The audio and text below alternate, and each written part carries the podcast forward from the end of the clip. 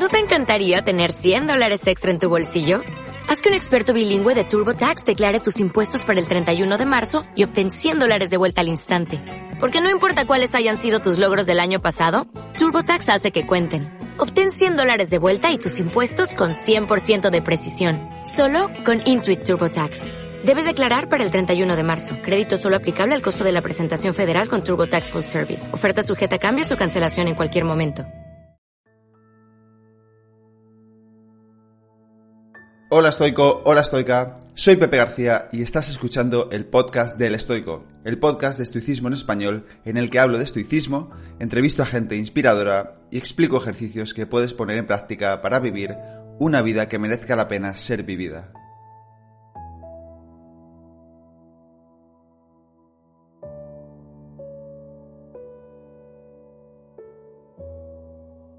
Te quiero dar la bienvenida al episodio número 64 del podcast del Estoico, episodio en el que hablo de lo que pensó y escribió Séneca sobre la amistad, cómo elegir amigos, cómo alimentar una amistad y cómo alejarnos de aquellas personas que no nos convienen.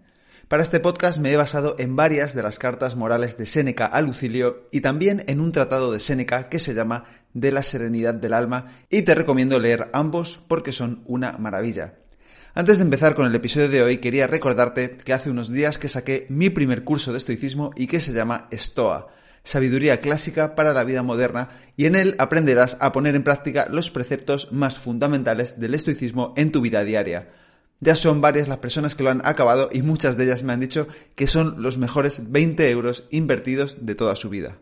En Stoa no solo encontrarás teoría y práctica, sino también una comunidad donde compartimos nuestras experiencias con la práctica a diario y donde hacemos una videollamada mensual para profundizar en las técnicas, en el estoicismo y en resolver dudas. La primera videollamada será este domingo 30 de enero, por lo que si quieres estar, aún estás a tiempo de unirte. Tienes el enlace a Stoa en las notas del episodio. Y ahora un mensaje rápido del patrocinador del podcast Paleobull. Paleobull es la alternativa más saludable que existe en el mercado frente a la cantidad de snacks altamente procesados que podemos encontrar.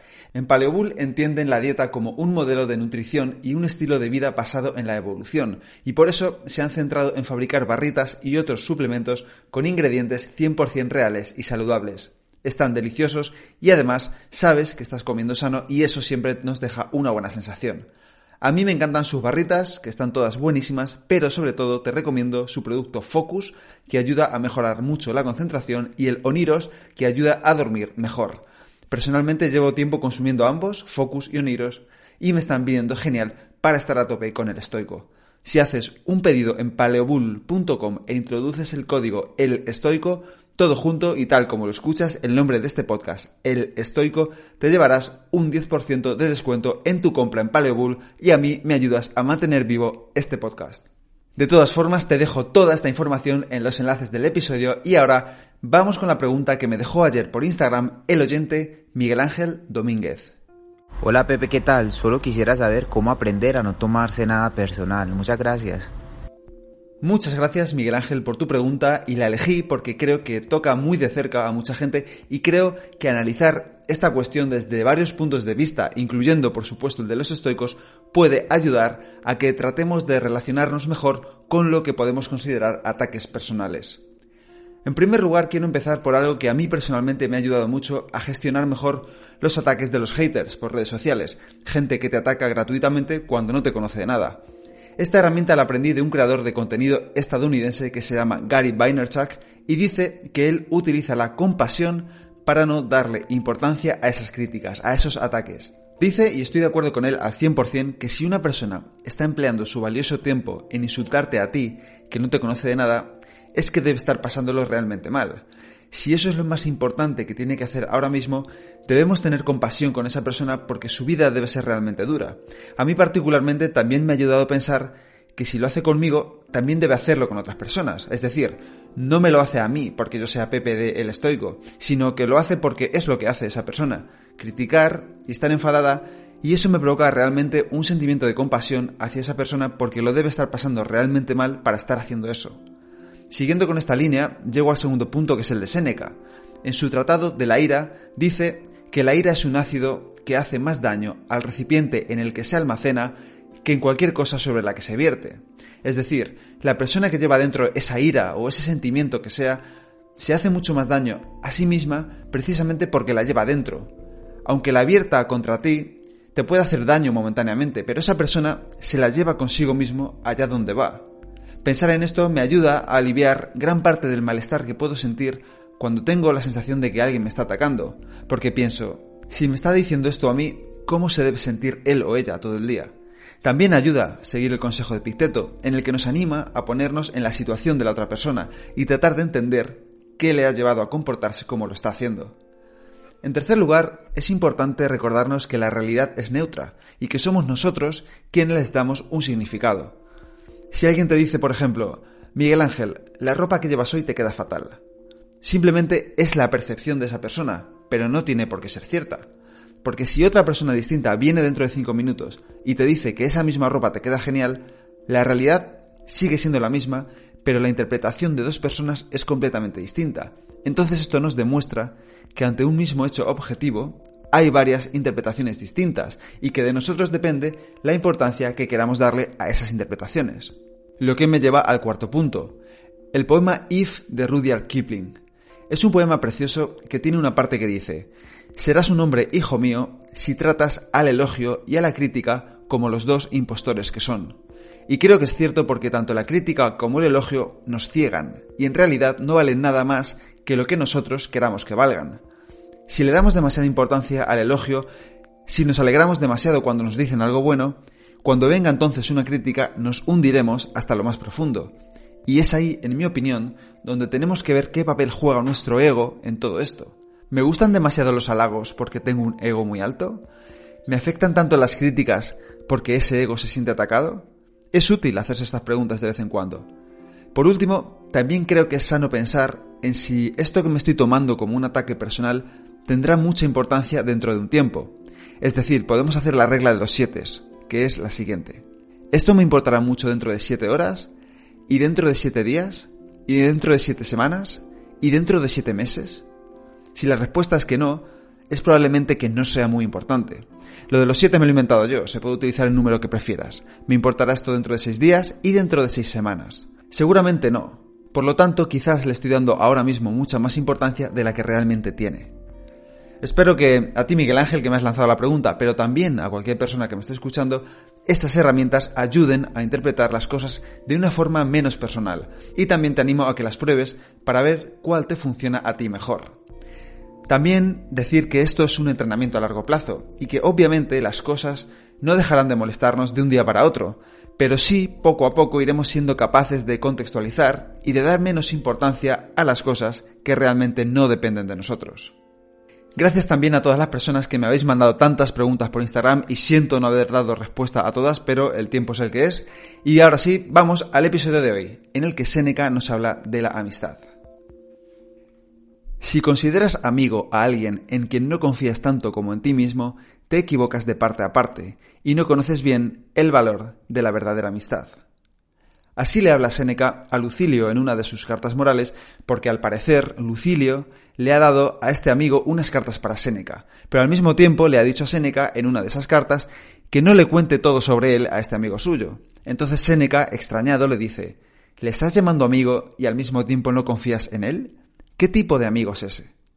Y es que Séneca profundiza en esta carta en un asunto que a mí me llama particularmente la atención, llamamos amigo o amiga demasiado rápido a la gente cuando en realidad no lo son. Pueden ser conocidos, personas cercanas a nosotros, personas con las que nos llevamos bien o que nos caen simpáticas, pero de ahí a llamarlas amigos o amigas debe haber un gran paso. Y ese paso radica sobre todo en la confianza que tenemos en ellas, que debe ser, como mínimo, la misma que tenemos en nuestra persona. Escribe Séneca, a mi parecer con buen criterio, que primero hay que juzgar a las personas para considerarlas amigos y luego, si hemos estimado que lo son, confiar en ellas como lo hacemos en nosotros mismos, pero no hacerlo al revés. Dice, después de ser amigo hay que confiar, antes de serlo hay que recapacitar. Piénsatelo largo tiempo si vas a dar consideración de amigo a alguien. Cuando hayas decidido que lo sea, acéptalo de todo corazón y habla con él con tanto descaro como contigo mismo. Es importante, creo, esta última parte, porque una buena forma de medir si una persona es realmente nuestro amigo o no lo es, es si podemos hablar en su presencia con la misma confianza que lo haríamos si no estuviera. Es decir, que cuando este amigo o esta amiga esté presente, no sintamos la necesidad de tener que esconder algo o reprimir algunas palabras. Sigue Séneca por este camino cuando dice, ¿qué razón hay para que yo en presencia de mi amigo reprima una frase? Pero al mismo tiempo, dice Séneca, debemos tener cuidado de a quién le contamos nuestros secretos, y probablemente estés de acuerdo con el filósofo si alguna vez has tratado con una persona a la que nada más conocerla ya te está contando toda su vida y todo lo que se le pasa por la cabeza, hasta quizás sus propias intimidades. Este tipo de personas normalmente suele explicarse o escudarse en cosas como es que yo soy así, soy una persona muy abierta y yo cuento las cosas con confianza. Pero Séneca nos advierte aquí que tengamos cuidado con este tipo de personas porque si nada más conocerlos nos cuentan sus cosas tan abiertamente, seguramente no tendrán ningún tipo de problema en contar las nuestras al primero que pase. Séneca nos anima a encontrar el equilibrio, es decir, a no contarle toda nuestra vida a la primera persona que veamos, pero tampoco a reprimir nuestros problemas a nuestros amigos, pues entonces no serían tal cosa, no deberíamos considerarlos amigos. Escribe Séneca. Algunos cuentan a los encontradizos lo que solo hay que contar a un amigo, y descargan en cualquier oído cualquier cosa que les requema, otros, por el contrario, recelan incluso de informar a las personas más queridas porque serían capaces de no confiar ni siquiera en ellos mismos. Y es un fallo ambas cosas, confiar en todos y en ninguno. Siguiendo con su propio consejo de que debemos valorar primero a quien elegimos como amigos nuestros, en otra carta le dice a Lucilio que aunque podemos preferir tener amigos a no tenerlos, debemos elegirlos con cuidado y es mejor estar solos que mal acompañados. Dice, el sabio quiere tener amigos y vecinos y camaradas, pero se basta consigo mismo. Es decir, para Séneca el sabio prefiere tener amigos a no tenerlos, pero si no los tiene, no es ningún problema porque consigo mismo tiene suficiente.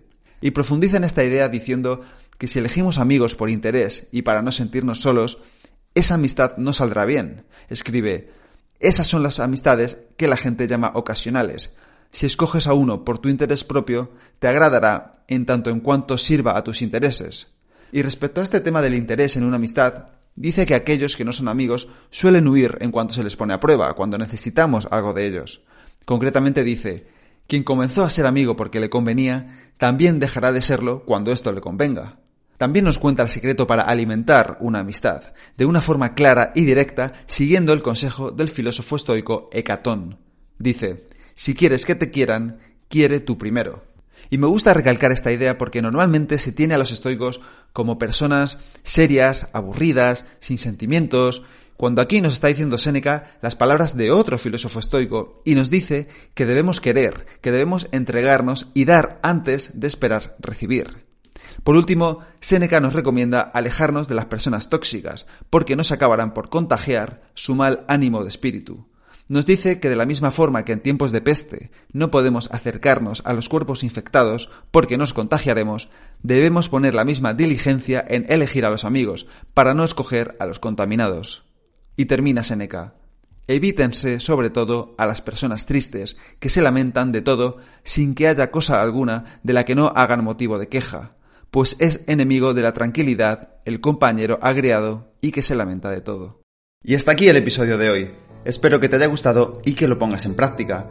Si quieres ayudarme a que el podcast siga creciendo y pueda ayudar a más gente, te animo a suscribirte y recomendarlo en la plataforma de podcast que utilices, en redes sociales o mejor aún, a tus amigos. Y si quieres mandarme alguna idea o quieres que hable de algo en especial, puedes contactarme a elestoico.com o en cualquiera de mis perfiles de redes sociales arroba elestoicoesp. Nada más por hoy, muchísimas gracias por estar ahí y hasta la próxima.